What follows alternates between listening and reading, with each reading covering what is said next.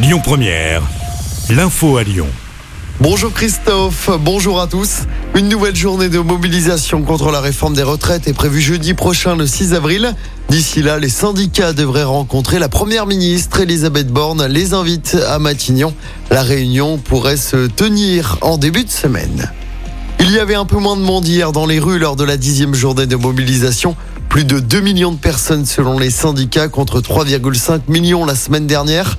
À Lyon, ils étaient à 12 000 à manifester hier selon les autorités, 30 000 d'après les syndicats. Les casseurs se sont joints à la foule. Des banques ont notamment été dégradées.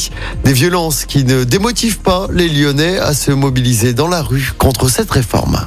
On est toujours aussi motivé. On sait bien que de toute façon, si on reste dans la manif, on a un service de sécurité. Non, moi, j'ai absolument pas peur. Euh, continuerai jusqu'au bout. On n'a pas peur puisque déjà nous on est au milieu, donc on risque rien. C'est plutôt, ils se mettent plutôt devant les jeunes. L'avantage dans ces cortèges-là, c'est que la violence elle est à Hôtel Dieu et du coup on est protégé par le vent sur le pont.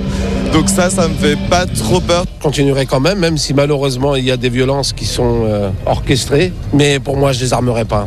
Et 15 personnes ont été interpellées à Lyon hier. 35 policiers ont été légèrement blessés selon la préfecture.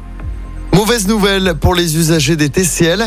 Les abonnés ne devraient pas bénéficier d'un quelconque dispositif de compensation en raison des mouvements sociaux contre la réforme des retraites qui a débuté en janvier.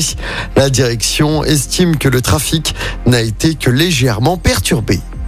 Dans l'actualité également, cet appel à témoins lancé hier soir par la gendarmerie du Rhône après la disparition inquiétante d'une jeune fille de 15 ans. Clara a fugué dimanche après-midi de son domicile de Genève. Ses parents n'ont plus de nouvelles depuis. L'adolescente est partie sans son téléphone. C'est la gendarmerie de Neuville-sur-Saône qui est en charge de cette enquête. On vous a mis euh, sa photo et sa description complète sur notre site et notre application. On passe au sport en basket. Nouveau match de Coupe d'Europe pour l'Asvel ce soir. Les Villers-Banais se déplacent sur le parquet de l'Olympiakos en Grèce. 31e journée d'Euroleague. Le coup d'envoi sera donné à 20h. Et puis en football de la Ligue des Champions féminine avec les quarts de finale retour. Barcelone reçoit l'AS Rome. Le Bayern Munich se déplace sur la pelouse d'Arsenal. De son côté, l'OL devra réaliser un immense exploit demain soir contre Chelsea à Londres. Les Lyonnaises ont été battues 1-0 au match aller du côté du groupe Ama Stadium.